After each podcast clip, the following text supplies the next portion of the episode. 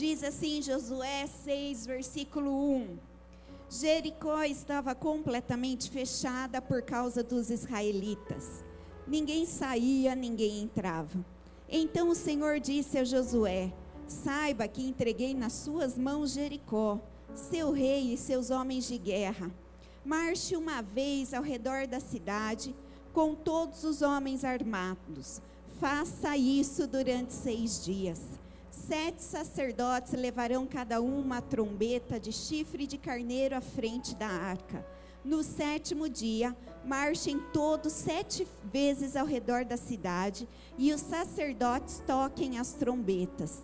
Quando as trombetas soarem, um longo toque, todo o povo dará um forte grito, o muro da cidade cairá e o povo atacará cada um do lugar onde estiver. Amém? Este mês nós estamos ouvindo uma série de mensagens que têm sido os clássicos da fé. O Senhor já vem ministrando aos nossos corações durante todos estes domingos. E hoje nós estaremos ouvindo a palavra do Senhor sendo ministrado através do clássico da fé, as muralhas de Jericó. Tenho certeza que você já ouviu essa mensagem. Tenho certeza que você já deve ter cantado Vem com Josué lutar em Jericó. Porém, eu quero te dizer algo. O Senhor preparou algo totalmente novo para ministrar essa noite em nossos corações. Porque a palavra do nosso Deus, ela é viva e eficaz. Ela é penetrante. E nessa noite ela vai penetrar em nossos corações de forma surpreendente. E antes de chegarmos exatamente neste capítulo, antes de chegarmos aqui neste momento da história, vamos relembrar um pouquinho a história do povo de Israel. O povo de Israel estava escravizado lá no Egito. E Deus levantou um homem, levantou Moisés, para ser o libertador de Israel. Ali Moisés foi, falou com Faraó. Faraó endureceu seu coração. Então Deus mandou as dez pragas do Egito. E através da última praga, o povo saiu liberto do Egito. E Moisés guiava esse povo pelo deserto. Foram 40 anos no deserto porém crendo naquela promessa que Deus tinha dado a eles, que eles iam chegar a uma terra que manava leite e mel. E aquela terra era a terra da promessa. Aquela terra era a terra onde eles iriam habitar. Eu quero te dizer nessa noite: Deus de, tem promessas para as nossas vidas. Não importa quanto tempo está demorando, fiel é aquele que prometeu. E ele vai cumprir cada promessa dele em nossas vidas.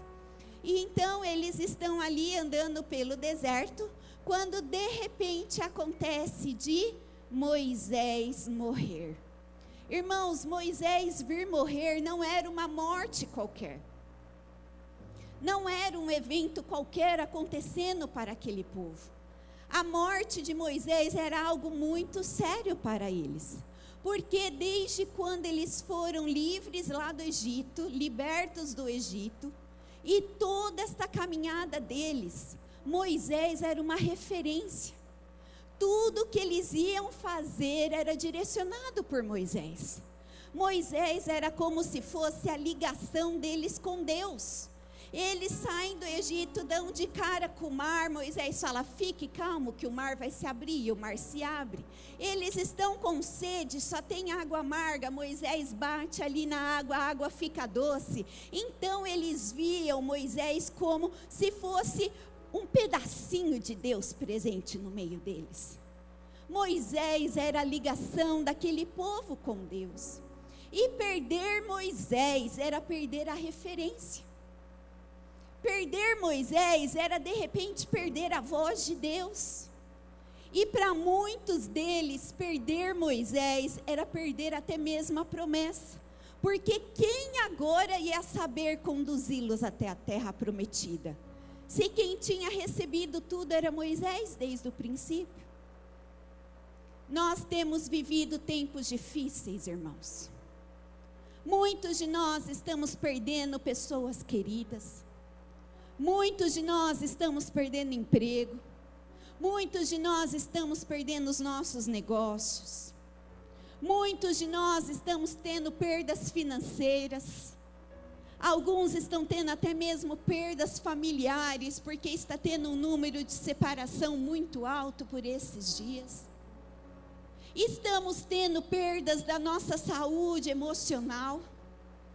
E quantos de nós chegamos a questionar aonde está Deus? Quantos de nós chegamos a até mesmo perguntar Deus, e agora como vai ser a minha vida?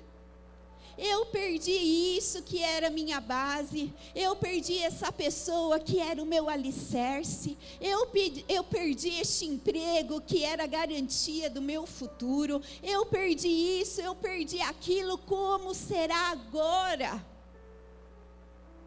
Porém, assim como Deus disse para o povo de Israel, Ele diz essa noite para cada um de nós a promessa que eu tenho para você não depende de homem algum.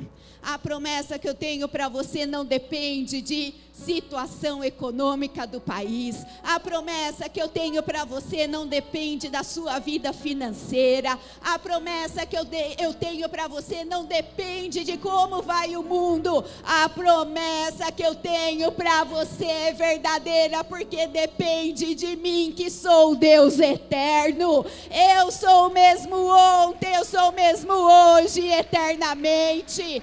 Eu fui fiel para agir o sobrenatural no passado e eu continuo agindo hoje.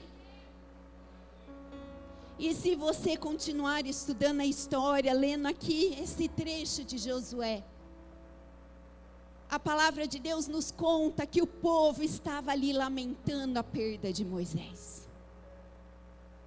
Eles começaram a lamentar e questionar Deus: Deus, como será agora? O que seremos de nós? Moisés, sim, era o melhor líder, Deus, que nós poderíamos ter. Quem agora pode ser um líder como Moisés? Deus, o que nós vamos fazer sem Moisés agora? E se nós sentirmos fome, quem que vai fazer cair maná do céu? E aqui nós vemos que o povo chorava, o povo se lamentava. E até fazia algo que é muito engraçado, né, irmãos? Que nós temos no dia de hoje. A gente fala, fala, fala de fulano, fulano morre, ele se torna o reizinho, né? Ai, mas era bom demais, mas era boa demais. E assim nós estávamos vendo ali. Até uns dias atrás, aquele povo estava reclamando de Moisés. E agora a palavra de Deus diz que eles estavam, eles estavam lamentando e chorando a perda de Moisés. Quantos de nós, irmãos, estamos aqui lamentando aquele namorado que foi embora? Quantos de nós estamos lamentando aquele emprego, porque aquele emprego era bom e o que eu vou fazer agora?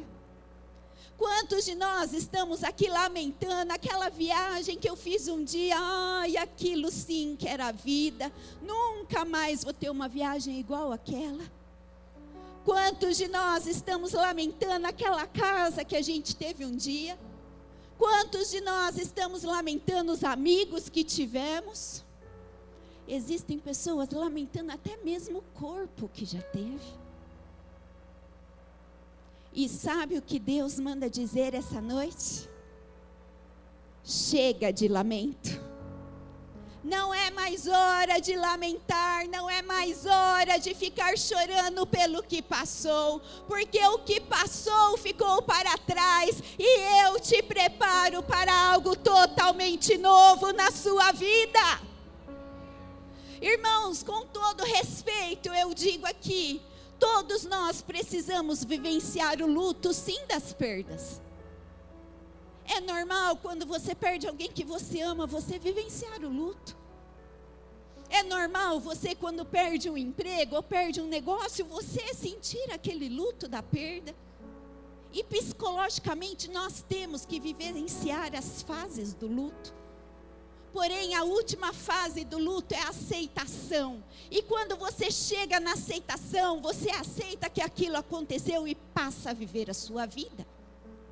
Mas muitas pessoas estão presas no luto e têm tido a sua vida bloqueada por algo que aconteceu. Tem sua vida bloqueada porque aquele namorado de 1900 e bolinha poderia ter sido melhor para mim. Se eu tivesse feito aquela faculdade, de repente hoje eu era feliz.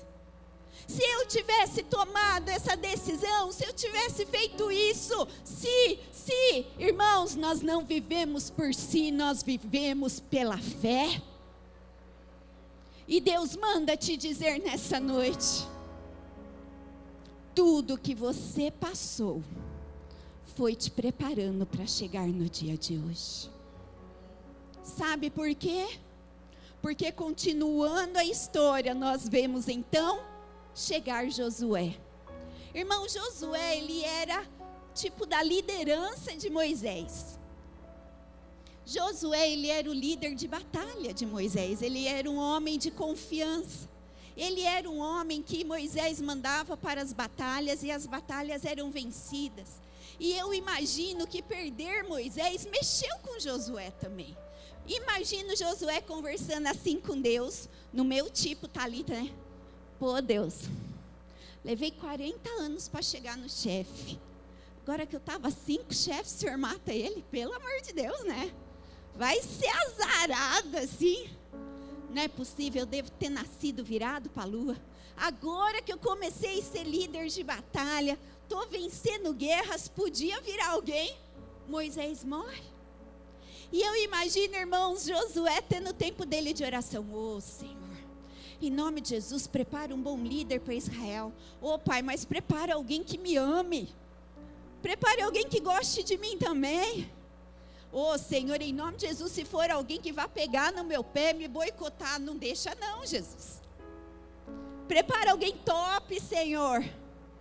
E mal sabia Josué que tudo que ele tinha passado com Moisés era preparando ele para este dia. E então o Senhor chama Josué e fala assim: Josué, eis que te chama, agora você é o líder de Israel. E Josué, eu imagino que deve ter levado um susto, o quê? Mas eu só era o líder das batalhas. Não. Eu te preparei para isso, por isso eu coloquei você do lado de Moisés. Por isso eu fiz você sobressair para Moisés. Porque eu estava te preparando. E o Senhor falou algo para Josué que ele fala para cada um de nós nessa noite. Ele diz em Josué 1:5, ele diz assim: Assim como estive com Moisés, estarei com você. Eu nunca te deixarei. Eu nunca te abandonarei. Tudo que você passou foi para você chegar até aqui. E sabe do que? A partir de hoje é a sua vez de brilhar. A partir de hoje é a tua vez de dominar. A partir de hoje chegou a tua vez de assumir a terra prometida. Chegou a sua vez de brilhar. E o Senhor fala para você: não tenha medo porque o seu alicerce, a sua base, a sua segurança não era pessoas, não são os dinheiros, não é o emprego, não é a economia. A sua base, a sua fortaleza sou eu. E eu estou com você. Eu nunca te abandono. Eu nunca te deixo. E nós vemos então, irmãos, Josué assumiu ali a posição de líder. Deus conta com você assumindo a posição de liderança na sua vida. Chega de ser vítima. Chega de ficar só em lamentações. É hora de se levantar e tomar uma posição de quem vai realmente liderar a sua vida debaixo da direção de Deus. E nós vemos ali que Josué começou a levar o povo, e ali novamente Deus abriu o mar, e eles fizeram ali doze pedras para lembrar o que Deus estava prometendo e papapá, papapá, e de repente eles chegam aonde? Em Jericó. Para eles chegarem na terra prometida, eles tinham que passar por Jericó. Porém, Jericó não era algo tão simples assim. A Bíblia nos conta que Jericó era uma cidade fortificada, era uma cidade protegida por muros. E os muros de Jericó eram tão básicos, irmãos, que eles tinham apenas 10 metros de altura e 4 metros de largura. Eu estou desde de manhã imaginando o que são 10 metros de altura. Eu já imaginei que seriam 10 de mim, mas aí eu lembrei que eu não tenho metro. eu tenho um pouquinho mais. Então, eu não tenho ideia. Quantos metros tem a igreja? Eu já perguntei, ninguém sabe. Eu acho que é duas alturas da igreja, três. É, duas, viu? Não estou tão mal. Eram 10 metros de altura e 4 de largura. Não era uma muralha, irmãos, que com um chute se derrubava. Não era uma muralha com que qualquer armamento se derrubava. E o pessoal de Jericó sabia disso. E eles começaram até mesmo a afrontar o povo de Israel. Peraí, como vocês acham que vocês vão chegar até nós? Ah, vocês vão nos destruir, vocês vão dominar Jericó? Como? Quero ver vocês passarem por essas muralhas. São muralhas altas, são muralhas largas, que não se derruba facilmente. E eles até mesmo tiravam sarro e afrontavam o povo de Israel. Irmãos, muitos de nós estamos passando por obstáculos e para chegarmos à terra prometida, para alcançarmos a bênção, o milagre, para alcançarmos aquilo que Deus tem para nós, muitas vezes enfrentamos obstáculos. E, sendo sincera, a maioria das vezes não são obstáculos fáceis. Quantos de nós aqui estamos enfrentando as muralhas do não posso? Eu não consigo eu não aguento mais. Estou no meu limite, Senhor Jesus, não dá mais. Quantos de nós estamos aqui enfrentando as muralhas da depressão, da ansiedade? Irmãos, nunca houve um tempo com pessoas sofrendo tanto de síndrome do pânico por ter medo e não saber o que vai acontecer, por viverem na solidão e nós estamos tendo que enfrentar essas muralhas. Quantos de nós estamos enfrentando muralhas de mágoas e ressentimentos? Quantos de nós estamos enfrentando muralhas de enfermidades, de doenças, de problemas familiares, problemas com os filhos, Quantos de nós estamos enfrentando com problemas nos nossos estudos? Na nossa vida profissional, são inúmeros problemas que enfrentamos. O problema é que alguma, algumas vezes esses problemas se tornam tão grandes que quando nós olhamos para eles com 10 metros, nós não encontramos saída nenhuma. Deus ainda me falou que existem pessoas que têm algum traumas guardados, existem traumas que estão guardados tão profundos. Que parece que você permitiu com que esses traumas fossem rodeados por muralhas. E ali nada toca. Ali nada chega e você já chegou a falar para você, isso vai comigo para o meu caixão.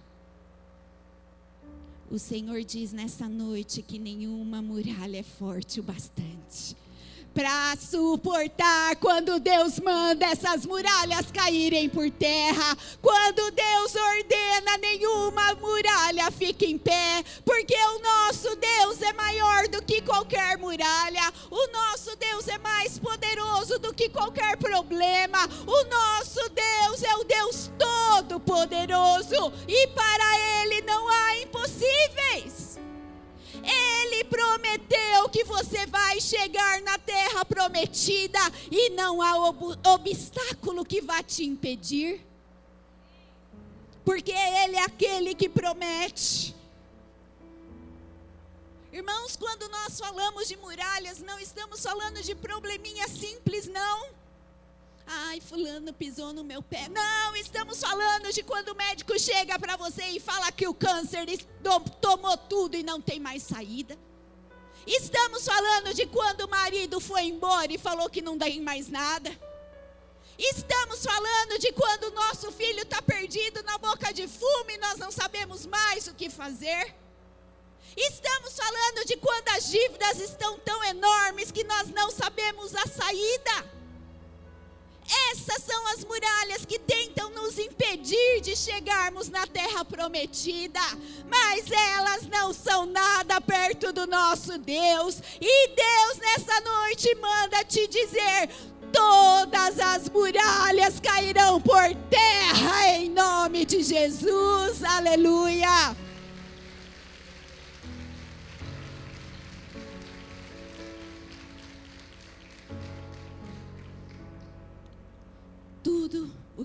Você viveu até aqui foi para você chegar neste ponto.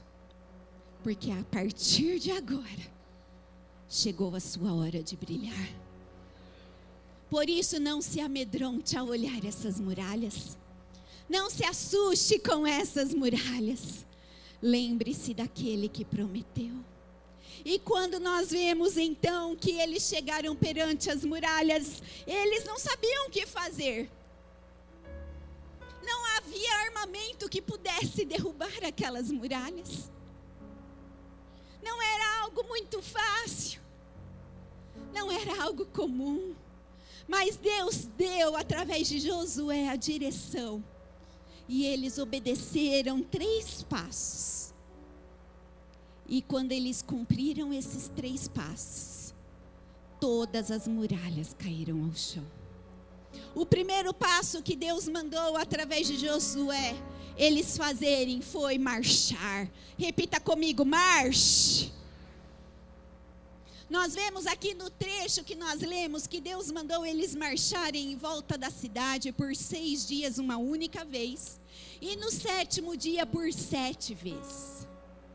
Marchar, irmão, significa algo muito comum que nós estamos ouvindo sempre na nossa igreja, que o nosso pastor manda você fazer assim com a sua mão e fazer assim significa o quê? Marchar significa entre em movimento. Se aqueles homens se aquele povo de Israel ficasse lá no, no acampamento deitadinho, dormindo, nada ia acontecer.